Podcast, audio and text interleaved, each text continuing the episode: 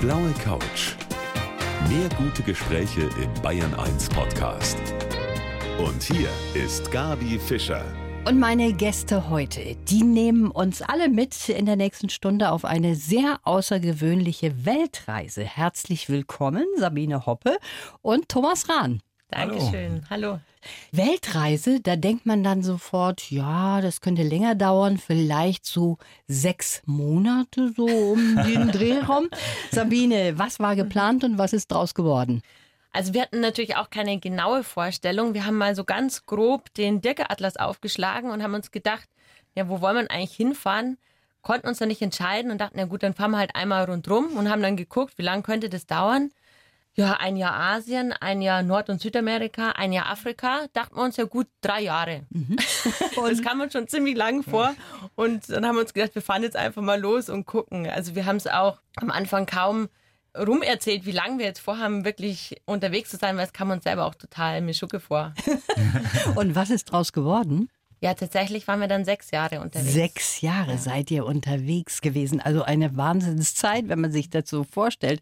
Thomas, und ihr wart ja nicht nur zu zweit, sondern da war auch noch die Paula dabei. Wer ist Paula? Ja, Paula ist die älteste von uns. Paula ist unser Zuhause, unser Transportmittel, ja, unser Restaurant, ja, unser fahrbares kleines Zuhause, mit dem wir hier losgezogen sind. Wir haben hier mit dieser Idee, zu sagen jetzt mal ein, ein mobiles Zuhause zu haben, haben wir unsere Wohnungen aufgegeben. Sabine hat in Stuttgart gewohnt, ich zu dieser Zeit in Freising. Dann haben wir alles genommen, was wir hatten, haben es entweder verschenkt, in Kisten gepackt oder weggeschmissen. Gut, das in den Kisten hätte man dann auch gleich wegschmeißen können. Das haben wir dann sechs Jahre später zum Großteil weggeschmissen. Ähm, uns in unser neues kleines mobiles Zuhause gezogen. Das ist Paula. Das ist Paula. Von der werden wir natürlich auch noch einiges hören in der kommenden Stunde. 54 Länder habt ihr besucht, über 120.000 Kilometer mhm. seid ihr gefahren. Also das wird eine spannende Stunde mit euch. Rund um die Welt sind sie gefahren, die Sabine und der Thomas, und sie haben wirklich so viel erlebt. Und wir fangen mal ganz vorne an. Ihr habt euch in der Schule schon kennengelernt mit 14. Mit 17 seid ihr dann zusammengekommen. Und man kann sagen, nach dieser sechsjährigen Weltreise seid ihr immer noch zusammen. ja, wir sind länger zusammen, als wir nicht zusammen sind. Tatsächlich, ich kann es mir kaum noch anders vorstellen. Und irgendwie lohnt sich auch schon kaum noch. Es war auf jeden Fall eine sehr besondere Zeit, diese sechs Jahre unterwegs zu sein und auf diese Art zu reisen bedeutet 24 Stunden am Tag gemeinsam zu verbringen. Der eine kann sich's vorstellen, der andere sagt, nee, auf keinen Fall. Wir hatten den Vorteil, während der Fahrt ist es meistens relativ laut in Paula, da kann man sich gar nicht so recht unterhalten. Das ist auch eine Argumentation.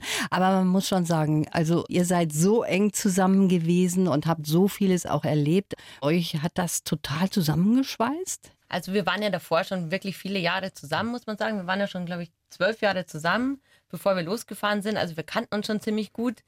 Und dann ist es auch so, dass man auf einer Reise ja ein gemeinsames Ziel hat. Und dieses Ziel motiviert einen ja auch zusammenzuhalten. Und man muss auch zusammenhalten. Es bleibt immer gar nichts anderes übrig. Und ich fände es unglaublich schade, auch wenn wir jetzt diese vielen Erfahrungen, die wir gemacht haben und die Erinnerungen, wenn wir die jetzt nicht mehr teilen könnten. Mhm. So ein bisschen Zoff war ja wahrscheinlich auch ab und zu mal dabei, oder? Äh, Nein, wir sind immer harmonischer. ja, klar, es ist schwierig. Man ist in Grenzsituationen. Das sind Momente, wo man sagt, ich weiß jetzt gar nicht mehr, wie es weitergehen soll. Aber ich würde sagen, diese Momente, wo es dann wirklich kritisch geworden ist, waren dann eher die Momente, wo man gesagt hat, jetzt, jetzt funktioniert man richtig gut zusammen. Sabine, du bist Lehrerin mhm. und du hast auf dieser Reise auch ein tolles Projekt für dein Kunststudium gemacht. Mhm. Was war das genau? Genau, ich habe Malerei in Stuttgart studiert und habe unterwegs an meinem Diplomaprojekt gearbeitet und habe unterwegs für Leute, die ich getroffen habe, Bilder gemalt, die sich diese Menschen gewünscht haben und habe versucht, diese Ideen, diese Bildwünsche umzusetzen. Habe dann die Bilder in den Wohnungen aufgehängt und fotografiert und das war am Schluss meine ja meine Diplomarbeit, eben diese Fotografien von den unterschiedlichen Bildwünschen auf der ganzen Welt. Und es war ein sehr spannendes Projekt, weil man durch die Fragestellung, welches Bild wünschst du dir, mhm. man ganz schnell auf eine sehr persönliche Ebene mit den Menschen kommt. Und so haben wir intensivste Eindrücke bekommen in den verschiedensten Ländern, die wir uns gar nicht hätten anders vorstellen können. Was war da zum Beispiel so ein Wunsch? Im Iran habe ich für eine junge Frau ein Bild gemalt von einem Haus, das durch die Lüfte fliegt. Und wenn man die Geschichte dahinter kennt von der jungen Frau, wie eingesperrt sie sich gefühlt hat in diesem Land und welchen Problemen sie ausgesetzt war und dann weiß, okay, sie wünscht sich irgendwie ihr Haus mit all ihren Lieben, das durch die Luft fliegt. Also es war unglaublich, mhm. eigentlich solche Eindrücke zu bekommen. Da lernt man die Leute auch dann sehr intensiv mhm. kennen mit ihren mhm. Wünschen gleich. Mhm. Der Thomas ist Architekt und Forstwirt, arbeitet jetzt als Vortragsredner und mhm. Autor. Mhm. Also du hast auch diese Sache zu deinem Beruf gemacht im Grunde genommen. Sie ist zum Beruf geworden, ja. Und wahrscheinlich bist du auch mittlerweile zertifizierter Mechaniker, weil du mit der Paula ja auch allerhand erlebt hast, eigentlich ihr beide. Ja, da muss man natürlich zusammenhelfen. Ja. Wir sind mit einem Auto losgefahren. Paula ist mittlerweile über 40 ja, Baujahr 77, die hatte schon ihre Jahre auf dem Buckel und ähm, in dem Moment, als wir im Auto saßen und wir sind, ja, der erste Tag ging hier tatsächlich in München, wo wir ja gerade sind, vorbei, da sind wir am Stadion vorbeigefahren und dann saßen wir so in dieser alten Kiste, ist, der Motor ist laut, das Schalten ist schwer, das Lenkrad ist riesengroß, es ist ein alter Mercedes-Benz Kurzhauber, vielleicht kennt den der ein oder andere. Sieben Tonnen oder was? Äh, ja, so siebeneinhalb Tonner offiziell. Siebeneinhalb Tonner? Ähm, 911 mhm. heißt das Fahrzeug eigentlich, hatte ursprünglich neun Tonnen. Äh, der Vorbesitzer hatte es schon zum Reisemobil ausgebaut. Ja, dann saßen wir da drin, hinten elf Quadratmeter Wohnraum, recht rustikal ausgebaut und hatten letztlich alles dabei. Aber wir wussten, das Fahrzeug, das ist ein altes Fahrzeug. Mhm. Und weder Sabine noch ich hatten jemals an einem Auto geschraubt. Und mitten in der Mongolei standen wir und plötzlich merken wir kein Öl mehr drin oder fast kein Öl mehr. Plötzlich braucht Paula auf 1000 Kilometer 30 Liter Öl. Keine Ahnung von Mechanik. Mitten in der Mongolei, in der Steppe, rundrum, Nomaden, ein paar Jurten. Äh, was macht man? Ja, was habt ihr gemacht? Erstmal haben wir nur nachgefüllt. Also mehr konnten wir nicht machen. Wir haben versucht, in jedem Eimarkzentrum, so nennen sich dort die kleinen Städte, die, die es dort gibt, dort haben wir alles, was es an Öl irgendwie gab, zusammengekauft wir hatten praktisch keinen Platz mehr in dem Fahrzeug. Ich saß, glaube ich, jeden Tag auf 20 Kanistern Öl, die wir nach und nach nahezu stündlich nachgefüllt haben. Ja, und haben dann überlegt, was können wir, was können wir tun mit der Kiste. Ja, und wer hat es dann im Endeffekt hinbekommen? Ja, wir selbst mussten selbst. irgendwie ran, weil wir wussten, wir finden keine Werkstätte, die das kann oder wo wir sagen, da glauben wir, dass es nachher wirklich besser mhm. ist. Wir mussten selber schauen, wie wir weiterkommen, ja, sind dann bis nach Laos gekommen, sind tatsächlich durch China noch durchgefahren, diese lange China-Durchquerung, 5.500 Kilometer. Und dort sind wir letztlich auf einem Hinterhof gelandet und sahen uns dann mit einem zerlegten Motor vor uns äh, mit der Aufgabe sagen, Problem finden und wieder versuchen, alles zusammenzusetzen und schauen, dass am Schluss nicht allzu viele Teile übrig bleiben. Also das heißt, die Paula hat euch ganz schön beschäftigt auch während der Fahrt, ist hm. ja klar, aber ja. ihr wart darauf eingerichtet, weil ihr wusstet, das ist ein altes Mädchen. Also hm. da müssen wir immer wieder mal zupacken. Hm. Ich habe viele andere schöne Bilder von euch in diesem Buch gesehen. Zum Beispiel hat mich total überrascht von der chinesischen Mauer, was da los war. War das was Besonderes? Also das sieht ja gesteckt voll aus. Sieht das da immer so aus oder ist das ein besonderer Tag gewesen? Also ich glaube, das ist auch etwas, was wir auf Reisen erfahren haben, dass man, ja, wie wir es im Buch auch viel beschrieben haben, man hat da oft so sein Bild oder in einem Reiseführer hat man das gesehen, was man sich eigentlich wünscht. Und zur chinesischen Mauer kommen wir hin und man sieht eigentlich von dieser Mauer gar nichts, weil so viele Menschen drauf unterwegs sind. Und das finde ich ist, ist eigentlich das Schöne, auch wenn man es sich vielleicht anders gewünscht hätte. Man hat seine Vorstellung von einem Land. Wir reden oft vorab über unsere Vorstellung, was wird denn jetzt da irgendwie passieren, bevor man über die Grenze geht. Mhm. Wie stellst du es dir denn vor? Und ich glaube, wir hatten nie recht in der Realität diese Art, wie wir sie äh, erleben, wie wir reisen, einfach mit dem, mit dem Fahrzeug, mit dem alten LKW einen Kontinent zu durchqueren. Wir haben ja fünf Kontinente letztlich durchquert. Ja. Da ist sehr, sehr viel nicht absehbar. Mir persönlich macht das sehr viel Freude. Ja, wie ist das, wenn man auf Reisen ist und dann wird man geweckt von einem Elefanten, der seinen Rüssel direkt ins Fahrzeug steckt? Das ist der Sabine Hoppe und dem Thomas Rahn passiert auf ihrer Weltreise. Natürlich in Afrika. Schreck bekommen oder erstmal wach werden müssen? Was war los, Sabine? Ja, wir standen in Sambia am Rand eines Nationalparks, vom South Luangwa Nationalpark. Und der ist lediglich abgegrenzt durch den Fluss, der aber zu der Jahreszeit eben trocken war, weil es eben Ende der Trockenzeit war und somit keine Barriere mehr für irgendein beliebiges Tier, schon gar nicht für Elefanten. Und wir wussten schon, wir standen auf einem kleinen Campingplatz und dort hieß es schon, ja, lass keine Essenssachen im Fahrzeug wegen den Elefanten. Und wir haben das beherzigt, obwohl wir uns dachten, naja, komm, ich meine, wir haben einen LKW. Wir liegen im Bett, wir, wir, schlafen und es wackelt so leicht am Fahrzeug. Und das ist tatsächlich auch das Erstaunliche an, so einem, an unserem LKW zumindest. Die kleinste Erschütterung spürt man. Mhm. Und zuerst haben wir gedacht, das sind vielleicht die Affen, weil den ganzen Tag sprangen die Affen ums Auto rum. Und der Thomas sagt, ja, er steht doch nicht auf, nur weil da Affen irgendwie wackeln. Und ich denke mir, irgendwie, es fühlt sich aber anders an. Also für mich klingt ein Affe anders, also stehe ich mal auf, gehe direkt ums Bett, da haben wir gleich das kleine Bad, schaue aus dem Fenster, um zu gucken, was ist denn da hinter dem Fahrzeug und blicke auch schon in das Auge von dem Elefanten und denke mir so, oh, oh, ich mache mal schnell das Fenster zu, denn wir hatten alle Fenster offen. Es war enorm heiß in Sambia. Wir hatten, glaube ich, 45 Grad noch nachts. Genau, ja. Aber so, so weit kam ich gar nicht. In dem Moment dreht er schon seinen Kopf und rüsselt direkt vor mir auf diese Toilette und scheinbar hat die lecker gerochen, ich weiß es nicht. Ja, und dann stehst du da, hast diesen Rüssel vor dir und denkst, was machst du denn jetzt? Ja, was macht man da? Und was macht doch der Elefant? Also ist er dann, vielleicht hört er auf in ein, zwei Minuten oder vielleicht fängt er an, das ganze Klo zu zerlegen. Also die haben eine gigantische Kraft. Also das Fenster wäre ja kein Thema gewesen für den Elefanten. Ja. Ja, und dann, dann sage ich zum Thomas, da ist ein Elefant, der rüsselt ins, ins Fahrzeug, was soll ich machen? Und der Thomas liegt nur im Bett und sagt so, ja, mach ein Foto. Und ich, ich denke mir so, echt ein Foto? Möglicherweise ja war ich noch ein bisschen schlaftrunken in der Situation. Ja, ich meine, man muss sich vorstellen, da weckt einen jemand und sagt, hey Thomas, da, da, da ist ein Elefant im Auto. Ich meine, ist jetzt nicht du, die, du die üblichste Art. aufstehen und ich soll ein Foto machen, damit du es am nächsten Tag dir angucken kannst. Und wie seid ihr ihn losgeworden dann? Das Gute ist, dass auf, auf diesen äh, Camps auch Leute unterwegs sind draußen, die natürlich wissen, nachts kommen kommen die Elefanten, da kommen auch die Nilpferde, die haben die ganze Nacht ums Auto rumgeschmatzt und mhm. so ungewöhnlich für, für uns die Situation ist, so gewöhnlich ist es für die Menschen dort vor Ort. Da gibt es so große, diese Tröten, die man früher vielleicht auch mal ins Fußballstadion irgendwie dabei hatte, so, mhm. so Luftdrucktröten. Wenn man da aus der Ferne so einen Elefanten anhubt, dann denkt er sich auch, ach, wisst was, ich gehe mal lieber.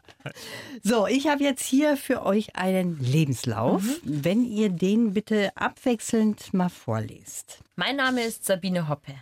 Und mein Name ist Thomas Rahn und wir zwei können sechs Jahre, 24 Stunden am Tag zusammen verbringen, ohne uns auf die Nerven zu gehen. Mit unserem eigenwilligen LKW Paula sind wir einmal um die Erde gereist. Wir haben schwierigste Grenzen überwunden, waren zum Essen in eine Jurte eingeladen und haben die gefährlichste Straße der Welt befahren. Wir haben gelernt, ein Fahrzeug zu reparieren, es immer wieder auszubuddeln und durch einen Blizzard zu steuern. Schon früh war mir klar, dass ich genau das machen will, in einem Auto um die Welt fahren. Und ich wusste schon nach der ersten gemeinsamen Reise, dass das wohl funktionieren wird. Heute leben wir im Allgäu in einer großen Gemeinschaft und erzählen anderen Menschen von unserer großen Reise. Unser Traum für die Zukunft, dass es einfach so weitergeht und wir Arbeit und Freizeit weiter so gut miteinander verbinden können. Ich würde sagen, mhm. das trifft es ziemlich gut ich erkenne mich wieder. Wunderbar. Sabine auch? Das Einzige vielleicht, dass mir schon klar war, dass das funktionieren wird, das war es mir nicht. Am Anfang war vieles gar nicht so leicht und vieles auch total unerwartet und wir waren kurz davor, umzudrehen und wieder nach Hause zu fahren. Ja. Ihr habt jetzt vorgelesen, ihr seid auch die gefährlichste Straße der Welt entlang gefahren mit der Paula, die Straße des Todes in Bolivien. Wieso heißt die Straße des Todes, Sabine? Ja, die heißt Camino de la Muerte, weil dort so viele Unfälle passiert sind, dass sie vermutlich die gefährlichste Straße der Welt ist. Mittlerweile gibt es eine Umgehungsstraße, sodass der Hauptverkehr nicht mehr auf dieser gefährlichen, sehr kleinen Straße entlang geht. Und man muss sich vorstellen, diese Straße ist mehr oder weniger in den Fels geschlagen. Es geht auf der einen Seite bis zu 800 Meter einfach steil nach unten. Größtenteils ist sie einspurig oder eineinhalbspurig, würde ich es mal nennen. Und in dem Moment, in dem Gegenverkehr herrscht, ist es eine komplette Katastrophe, diese Straße zu befahren und sich vorzustellen, dass dort wirklich der alltägliche Verkehr unterwegs ist, ist komplett lebensmüde. Das hätten wir vermutlich nicht gemacht, wenn dem noch so gewesen wäre. Schon als wir dort waren, gab es schon diese Umgehungsstraße, sodass diese Straße nur noch wenig befahren wurde. Einspurig, wie gesagt, kann man sie eigentlich ganz gut fahren. Auch da ist es so, dass es Abbrüche gibt, dass es Erdrutsche gibt dass man oft nicht weiß, und das ist überhaupt bei den Straßen in den Anden so oder überhaupt in vielen Bergregionen so, dass es oft Unterspülungen gibt, die man von oben nicht sehen kann. Wenn man Glück hat, es sind diese Unterspülungen schon älter und mhm. sie wurden markiert mit ein paar Steinchen, mit einem Ast. Und wenn man Pech hat, sind die überhaupt nicht markiert und man muss einfach hoffen, dass das, was man an Straße sieht, auch tatsächlich Straße ist. Zuerst ging es ganz gut, weil uns nichts entgegenkam und dann kam plötzlich ein LKW und so die grobe Regel ist, das größere Fahrzeug darf weiterfahren, das kleinere muss rückwärts und wir sehen den LKW und denken uns, ah, wir sind glaube ich ein bisschen größer, haben wir Glück. Dann kommt aber dahinter schon der nächste und wir wissen, oh, zwei LKWs, wir müssen wohl zurück und genau, dann bin ich ausgestiegen und habe versucht, den Thomas rückwärts zu navigieren und man sieht ja in so einem LKW jetzt nicht wirklich, mhm. wo man rückwärts hinfährt und die Straßen das ist ja alles eine sehr kurvige Angelegenheit, dass man sieht gar nicht, wo man rückwärts hinfährt. Mhm. Und jetzt hatten wir das Glück, dass wir waren damals schon vier Jahre unterwegs, also wir waren schon sehr geübt darin, uns gegenseitig zu navigieren. Und ich wusste, dass Thomas wirklich genau so fährt, wie ich ihm das anzeige. wir verstehen uns sozusagen und da muss man sich wirklich 100% aufeinander verlassen können, dass das funktioniert. Also mhm. da dann ein, zwei Kehren rückwärts zu fahren mit so einem LKW, wissen, dass es hier runter geht, ja, also Gabi, du, das, das Bild liegt vor dir. Ja, du, du siehst das, das ist auch das Titelbild des Buchs Sechs Jahre genau. Weltumrundung geworden, wo man sieht, da oben steht der LKW mhm. und daneben dran geht es 800 Meter runter. Da geht es um Zentimeter. Ja, aber hallo. Äh, ist die Frage, warum macht man das freiwillig? Ja, eine Frage, die kann ich vielleicht selber nicht so recht beantworten, aber es ist, ähm, ja, es geht. Man mhm. kann es, man kann mhm. die gefährlichste Straße dieser Welt auch überleben, aber es ist, manchmal ist es tatsächlich haarscharf. Ja. ja. Ihr habt auch, und das habt ihr gerade vorgelesen, eine Einladung mal in eine Jurte bekommen. Mhm. Und da hattet ihr als Gastgeschenk, das finde ich nämlich sehr schön, Schnupftabak dabei. Wie ist der denn angekommen da? Ja, das war lustig, weil wir hatten in irgendeinem Reiseführer gelesen, dass Mongolen total gern Schnupftabak verwenden würden. Dann dachten wir uns, ja gut, das macht man in Bayern auch. Und das ist ein wirklich praktisches nicht nur Mitbringsel, auch was man eigentlich ganz gut zum Reisen dabei haben kann, weil das eigentlich sofort eine lustige Sache ist, die verbindet. Mhm. Also vielleicht zu Corona-Zeiten etwas ungewöhnlich, aber vom Prinzip, man kann es zusammen konsumieren in gewisser Weise. Man niest, man lacht, irgendwie ist es ganz witzig. Und jetzt sagten wir eben, die Mongolen, die mögen das so gern und jetzt kannten die das überhaupt gar nicht. Ähm, naja gut, also wir haben es trotzdem ausprobiert, es war auf jeden Fall lustig. Ist auch irgendwie ein Stück Heimat, ne, das man dabei hat. Ja. So ein, da war noch so ein Alpenmotiv irgendwie vorne ja. drauf, so einem, das so gefallen. Hut und irgendwie ein Gamsbad oben drauf und dann hat man diesen Schnupftag wie da. Habt, wie habt ihr denn kommuniziert mit den Menschen? Also es ist ja nun nicht hm. so, dass man überall auf der Welt Englisch mhm. miteinander reden kann. Also wenn es nicht mit Englisch ging und nicht mit Französisch, dann konnten wir nur noch mit Händen und Füßen sprechen. Und das mhm. geht aber unterschiedlich gut. Das hat auch was ein bisschen was mit der Kultur zu tun, der man begegnet und wie offen und kontaktfreudig die Menschen sind. Aber in weiten Teilen der Welt geht es sehr, sehr gut und sehr eigentlich sogar sehr einfach. In der Jurte war es zum Beispiel so, dass wir, wir haben auch immer so ein kleines Fotoalbum dabei. Dann können wir so ein bisschen zeigen, wo kommen wir her, können dann auch so Vergleiche ziehen. Ich kann auf meine Eltern deuten, die können auf ihre Eltern deuten und man kommt mhm. sofort in Kontakt und man kann Sachen in die Erde kratzen oder es gab die Kinder, die dort waren, die haben einfach gleich ihr Spielzeug geholt. Mhm. Das bestand aus lauter kleinen Knöchelchen und wir haben erstmal geguckt, was äh, soll man denn damit jetzt anfangen? Haben dann aber gezeigt bekommen, dass diese kleinen Schafsknöchelchen vier Seiten haben und wie Würfel funktionieren. Ach so. Und haben dann angefangen, irgendwie Würfelspiele zu spielen und tatsächlich nach ein hm. paar Stunden haben wir gar nicht mehr gemerkt, dass wir gar keine gemeinsame Sprache haben. Ja, was ich wirklich interessant finde, ihr seid sechs Jahre unterwegs gewesen und ab dem zweiten Jahr habt ihr das so gemacht, dass ihr zum Jahreswechsel nach Hause geflogen seid. Mhm. Wieso war das wichtig, auch mal wieder dann zu Hause zu sein? Wir haben gemerkt, uns hat das jetzt auch im Rückblick sehr, sehr gut getan, immer mal wieder zumindest ein paar Wochen zu Hause zu sein, auch, auch den Vergleich wieder zu haben. Für uns ist ja das Reisen Alltag, dann diese eigentlich Sondersituation, jeden Tag neue Menschen kennenzulernen, mhm. jeden Tag sich einen neuen Platz zum Leben, zum, zum Übernachten zu suchen, jeden Tag auf der Suche zu sein nach Diesel, Trinkwasser tatsächlich auch äh, und eben auch einen Übernachtungsplatz. Auf der Reise erlebt man viele tolle Dinge. Es ist unglaublich interessant. Man lernt wahnsinnig viel. Für mich ein Grund, auf Reisen zu gehen. Ich habe Lust zu lernen. Ich habe Lust, neue Dinge kennenzulernen. Aber man vermisst natürlich auch Sachen. Und das ist, glaube ich, etwas, was oft ein bisschen ja, mangelhaft kommuniziert wird. Klar, es ist toll an, an wunderschönen Stellen am Salar de Uyuni mitten auf dem Salz auf so einer Insel aufzuwachen, der Sonnenaufgang, der Himmel leuchtet strahlend blau, kein Mensch weit und breit, diese traumhaften Situationen. werden sehr, sehr oft vermittelt. Aber es gibt eben auch Momente oder Dinge, die man auf Reisen einfach misst. Und das ist zum Beispiel für uns, unsere Familien, die haben wir vermisst. Und da war es sehr, sehr schön, zumindest mal einmal im Jahr zu sagen, hey, wir sind noch am Leben. Es ist ja, ja generell so, dass man von einer Reise nie so zurückkommt, wie man wegfährt. Ob das jetzt eine kurze Reise ist, mhm. auch da, aber mhm. je länger sie dauert, umso mehr verändert man sich auch selber mit dem Blick auch auf die eigene Heimat. Und darüber wollen wir auch in der kommenden Stunde noch sprechen. Sechs Jahre Weltumrundung im LKW Oldtimer in der Paula durch 54 Länder.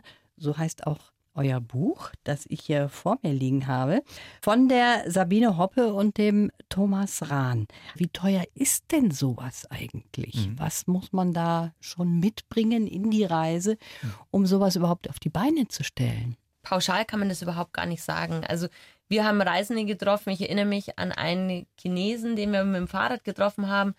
Der hat uns erzählt, der ist mit 5 Dollar losgefahren. Also auch das ist möglich. Mhm. Wir sind mit ein bisschen mehr Geld losgefahren. Und wir haben ihn im 16. Jahr seiner Reise getroffen. Auch das geht. Genau. Also wir hatten so ein Stück weit kalkuliert, dass wir zu zweit vielleicht 1500 Euro bräuchten pro Monat, haben das auf drei Jahre hochgerechnet, haben versucht, das vorab zu sparen, haben dann festgestellt, man kann, wenn man langsamer reist, das Ganze weiter strecken haben in der Zeit, in der wir dann über Weihnachten zu Hause waren, ich habe auch an einem Weihnachtsmarkt teilgenommen zum Beispiel oder ich habe in dem Café mein, meiner Brüder gearbeitet als Bedienung. Mhm. Thomas hat angefangen, Vorträge zu machen. Also wir haben diesen Heimaturlaub gleichzeitig auch genutzt, um auch wieder ein bisschen Geld mhm. zu verdienen und konnten so unser Ursprungsbudget ganz gut strecken und kamen damit wirklich gut zurande. Wie viel habt ihr jetzt tatsächlich verbraucht in diesen sechs Jahren? Ich würde sagen, wir hatten im Schnitt pro Jahr schätze ich 15.000 Euro. Das habt ihr gebraucht und ja. habt aber auch zwischendurch dann eben dazu verdienen genau. können. Ne? Mhm. Ihr habt so vieles erlebt. Kann man sagen, für mich war das Schönste oder Außergewöhnlichste? Kann man da so eine Antwort überhaupt geben, so eine eindeutige? Oder ist das einfach zu viel, was man da an Erlebnissen mitgebracht hat? Also, wenn ich jetzt mir überlegen würde, welches Land fand ich jetzt am spannendsten, was die Kulturen angeht, dann denke ich, war es vermutlich Äthiopien, weil es sehr, sehr vielfältig ist, weil man unglaublich viele verschiedene Volksstämme kennenlernen kann in kürzester Zeit eigentlich. Jedes Dorf ist sehr, sehr unterschiedlich, gleichzeitig sehr, sehr fordernd. Und wenn ich mir jetzt vorstelle, was war für mich die schönste Landschaft, dann war es für mich das Altiplano in Bolivien, also diese Hochebene auf 4.000 bis 5.000 Meter Höhe gelegen, wo die Farben einfach klar sind, wie man sie sonst nirgends erlebt. Die, die Luft ist hat irgendwie eine andere Klarheit. Aber was wäre denn hm. ein Land, wo ihr sagt, das kann man sich sparen, zum Beispiel? Oh, das ist eine ganz, ganz schwierige Frage. Also sparen im Sinne von, das war es nicht wert, dorthin zu fahren, mhm. würde ich nicht sagen. Auch negative Erlebnisse, da nimmt man was mit, macht sich seine Gedanken, es verändert einen wieder. Für mich persönlich muss ich sagen, wir hatten große Probleme mit Singapur, weil wir plötzlich an Grenzen gestoßen sind, die wir nicht erlebt haben. Wir sind durch komplett Asien gefahren, wir sind hier in Deutschland, haben uns in ein Auto gesetzt, sind losgefahren, sind durch Zentralasien, Iran, Russland, Mongolei, China, Laos, durch ganz Südostasien gefahren und plötzlich äh, stehen wir an der Grenze zu Singapur und das heißt, ihr dürft nicht mehr weiter fahren. Hier ist eine Straße, euer Auto fährt, da drüben ist die Fähre, die euch in die neue Welt nach Nordamerika bringen wird. Ihr habt alles organisiert, aber ihr steht jetzt hier an der Grenze. Aber ihr dürft euer Auto auf den Straßen von Singapur nicht fahren. Punkt. Weil die Paula ein großer LKW ist oder was war der Grund? Wie man es uns erklärt hat, Paula ist ein Wohnmobil und Wohnmobile sind auf den Straßen von Singapur verboten. So hat man es uns erklärt. Aber wir wussten, wir müssen dort rüber zu dem Hafen. Dort mhm. wartet das Schiff. Wir dürfen aber den Boden dieses Landes mit unserem Fahrzeug nicht berühren. Und wie habt ihr es dann gelöst? Zuerst haben wir gehofft, dass man das nicht erkennt. Zuerst haben wir gehofft, dass man glaubt, es ist ein LKW, weil ja diese Art von Fahrzeugen in Asien schon noch irgendwie verbreitet sind, so alte Kisten. War aber nicht so. schon an der Grenze wurden wir entdeckt sozusagen als Wohnmobil. Und die Grenzer haben dann auch gleich einen Abschleppwagen organisiert, haben uns ja. geholfen, dann noch irgendwie den einen günstigeren zu finden, weil alles extrem teuer war in mhm. Singapur. Also die, die Lösung war letztlich zu sagen, okay, ich darf nicht fahren, mhm. aber die Frage, darf ich denn dann vielleicht geschleppt werden, wenn ich nicht selber fahre? Können wir das Fahrzeug irgendwie darüber transportieren? Und letztlich war das dann erstmal der Schlüssel Nummer eins zur Lösung dieser Situation. Plötzlich standen wir dann am Hafen und dann hieß es ja, ihr habt euch jetzt hierher schleppen lassen, ihr müsst jetzt auch noch sechs Tage warten, bis euer Boot kommt. Aber passt mal auf, ihr dürft den Boden hier nicht berühren mit eurem Fahrzeug. Und schon war die nächste Herausforderung wieder da, wo wir auch wieder versucht haben, eine Lösung zu finden. Äh, plötzlich steht man da, man weiß, da 20 Meter entfernt ist die Schranke, dort muss ich rein. Aber ich darf diese 20 Meter nun wieder nicht fahren. Ich darf den Boden nicht berühren. Ich muss hier sechs Tage warten. Und wieder steht man in so einer ausweglosen Situation. Und ja, dann ist man natürlich in, in einer hilflosen Situation mhm. auch. Und dann ist es sehr, sehr prägend, was man dann erlebt in solchen Situationen. Ja. Und wir haben es okay. sehr, sehr oft erlebt, dass, dass man sagt, hey, für das, was ihr gerade macht, gibt es eigentlich überhaupt keine Lösung. Aber wartet mal, kommt in der Stunde wieder, wir reden hier mit dem Chef und dann kritzelt er euch vielleicht irgendwas aufs Papier. Wir haben unser Fahrzeug in Laos stehen lassen, was eigentlich nicht geht. Wir sind eine Stunde später wieder hingekommen. Der Chef von der Zollbehörde hat hinten irgendwas draufgekritzelt und hat gesagt, das ist ja in Ordnung. Wir haben eine Lösung. Und in einer Situation, wo man hilflos ist mhm. und plötzlich konfrontiert ist mit einem System, das sagt, geht nicht. Das ist sehr, sehr schwer, weil man ja immer, das Reisen ist für mich immer sozusagen quasi so, so, so ein kleines, kleines Quiz. Man muss immer gucken, wie kann ich A, Probleme vermeiden, mhm. mich nicht allzu dumm anstellen und wenn was Blödes passiert, wie komme ich weiter? Reisen verändert, insbesondere natürlich, wenn man sechs Jahre um die ganze Welt unterwegs ist, 120.000 Kilometer zurücklegt, so wie das der Thomas und die Sabine gemacht haben. Sabine, siehst du jetzt deine Heimat, siehst du Deutschland mit anderen Augen? In vieler Hinsicht ja. Was ich am eindrücklichsten fand, ist eigentlich die Tatsache, dass wir hier so sicher leben. Also wenn ich mir verschiedenste Länder anschaue, wenn ich, wir waren in Buenos Aires auf oder vor Buenos Aires mit unserem LKW an einer Tankstelle gestanden und haben da zwei Wochen uns Paula wieder hergerichtet und haben mit den umliegenden Bewohnern sind wir ins Gespräch gekommen und die haben uns erzählt, ja in der Hauptstadt, wir wohnen in der Hauptstadt, wir können uns nicht mal in unseren Garten setzen, weil wir Gefahr laufen, erschossen zu werden. Wenn wir das Haus verlassen als Familie, dann verlassen wir das jeden Morgen gemeinsam und wir kommen jeden Abend gemeinsam zurück, weil der Moment, diese gated Community zu betreten, der gefährlichste überhaupt ist. Und wir saßen vor unserem LKW und haben in die Sterne geguckt und konnten es überhaupt nicht fassen, dass man ja so leben muss. Und auch zu begreifen, dass wie wichtig so ein Sozialsystem ist, wie wir es haben, weil man kann sich diese Sicherheit nicht als Einzelner kaufen. Da kann ich so reich sein, wie ich will. Ich kann mich dann in meinen abgeschlossenen Bunker setzen, das war's dann. Wenn ich es schaffe, dass es jedem einigermaßen geht in einem Land und ich mich frei bewegen kann, dann ist es mehr wert als alles andere. Und ich denke, das ist was, was ich sehr eindrücklich erlebt habe. Thomas, du hast eben schon gesagt, vieles, was hier so selbstverständlich hm. ist, zum Beispiel, dass wir fließendes Wasser haben, hm. ja, das kriegt wieder eine andere Bedeutung, wenn man mal unterwegs ist und hm. sieht, man muss schauen, wo man an Wasser beispielsweise ja. kommt. Ne? Ja, das ist auch die Bedeutung von, von Ressourcen. Wir sind in Namibia unterwegs gewesen, in der Gegend, da gibt es keine Häuser, da gibt es keine Infrastruktur, da gibt es nur Wüste. Und wir haben Wassertanks im Auto. Wir wussten aber, wir müssen jetzt mehrere Wochen mit dem Wasser, was wir dabei haben, auskommen. Und diese Wichtigkeit, dieser, dieser Wert von einem Tropfen Wasser, den zu erleben und sich zu überlegen, ja, dusche ich jetzt oder dusche ich nicht? Oder kann ich auch mit einem Viertel Liter Wasser duschen? Und was für ein unglaublicher Luxus ist es jetzt mitten hier in der Wüste zu stehen? Es gibt kein Wasser. Und jeder Mensch, der hier in einem Kral, die Himba leben, muss ums Wasser kämpfen und sich das ganz genau einteilen. Und ja, wir drehen den Wasserhahn auf, es kommt raus und es ist, ja, klar, wenn man, wenn man Bewusstsein dafür hat, dann geht man sparsam damit um. Aber die Selbstverständlichkeit mhm. von Wasser, von der Heizung, die ich aufdrehen kann, ist unfassbar, von einer warmen Dusche. Und wenn ich warm dusche, dann denke ich, das ist unfassbar. Das ist ja. der größte Luxus, den man sich vorstellen kann, eine Dusche und dann die Temperatur zu regulieren. Ja, bin sehr froh und letztlich auch sehr, sehr dankbar, dass ich das hier haben darf. Das lernt man dann erst so richtig zu hm. schätzen. Jetzt sitzt ihr da zu zweit. Eigentlich müsste die Paula ja noch dabei sein. Die könnte auch Geschichten erzählen. Wie oft hm. habt ihr die eigentlich mal ausbuddeln müssen aus Sand? Und wie habt ihr mit der umgehen können beim Verschiffen zum Beispiel? Mhm. Das ist ja auch immer eine große Geschichte, ne? Ja, tatsächlich. Also Verschiffen ist tatsächlich eigentlich immer die größte Hürde, die wir hatten. Und die erste Verschiffung hat uns auch schon fast an den Rand des Wahnsinns getrieben. ein weiterer Moment, wo wir ganz kurz davor waren. Wir hatten schon kalkuliert, wir haben gesagt, wir, standen eben dann eben kurz vor in Malaysia noch, kurz mhm. vor Singapur. Es erschien alles völlig aussichtslos. Und wir haben auf der Karte äh, mal abgemessen, wie weit ist es denn nach Hause? Was kostet uns das vielleicht an Treibstoff auch? Wie lang wird das dauern? Weil jetzt bin ich gerade eineinhalb Jahre lang von dem einen Ende des Kontinents ans andere gefahren. Und dort erfahre ich, naja, die beste Möglichkeit, das Fahrzeug weiterzubringen, ist wieder auf der anderen Seite in Hamburg. Mhm. ja. Und äh, wir saßen da und waren auch verzweifelt mal wieder und ratlos, was ja. wir tun müssen. Was würdet ihr sagen, was ist schöner? Wegfahren oder ankommen? Oh, eine spannende Frage. ähm, ich habe es mir die Frage noch nie selbst gestellt. Also ich habe tatsächlich so ein bisschen hatte so meine Schwierigkeiten mit dem Abschied nehmen.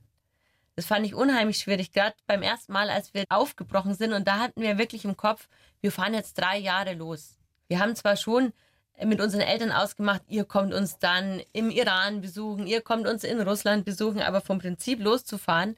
Ich hatte noch meine Großeltern, die waren einfach schon sehr alt und nicht zu wissen, wenn ich wiederkomme, leben die noch? Mhm.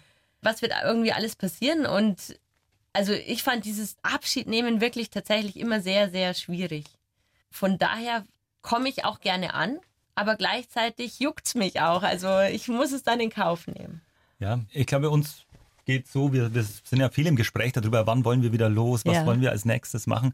Wir fühlen uns hier auch wohl. Wir sind gerne da, wir haben Spaß hier zu sein, wir haben hier eine ganze Menge Aufgaben, die wir uns auch immer wieder selber suchen. Auch nach diesen sechs Jahren, das nach Hause kommen, ist auch eine Frage, die uns ganz, ganz oft gestellt war. Ja, könnt ihr denn überhaupt wieder da sein? Wie war denn das nach sechs Jahren unterwegs? Jetzt seid ihr wieder in Deutschland. Ist das denn nicht total schlimm? Ich weiß es nicht. Für manche vielleicht ja. Für uns ist es okay, weil wir auch wissen, wenn wir Lust haben, setzen wir uns wieder ins Auto, fahren wieder los. Wir waren seither auch immer wieder unterwegs. Wir sind mittlerweile für das Explorer Magazin unterwegs, schreiben da Reisegeschichten. Wir waren in Namibia unterwegs seither. Wir haben Madagaskar auch noch durchquert. Wir waren jetzt gerade, sind wir zurückgekommen aus Dagestan. Ganz, ganz spannende Ecke im Nordkaukasus. Wir haben, glaube ich, für uns ein bisschen Sicherheit auch gewonnen. Also mhm. diese, diese Angst, die wir am Anfang hatten, was kommt denn da draußen auf uns zu und kommen wir denn da überhaupt durch? Wie, wie ist es in so Länder zu fahren, von denen man kaum etwas weiß. Diese Angst habe ich nicht mehr. Das war schön, dass ihr uns so ein bisschen mitgenommen habt auf eure große Reise. Ich wünsche euch beiden alles Gute und bin sehr gespannt auf euer nächstes Projekt, wohin das geht. Ist schon irgendwas im Hinterkopf? Es ist schon was äh, geplant und Paula scharrt auch schon mit den Huf, wartet eigentlich nur, dass es wieder losgeht. Ich danke euch und wünsche euch alles Gute. Vielen Dankeschön. Dank. Ja. Blaue Couch. Der Bayern 1 Talk als Podcast. Natürlich auch im Radio. Montag bis Donnerstag ab 19 Uhr.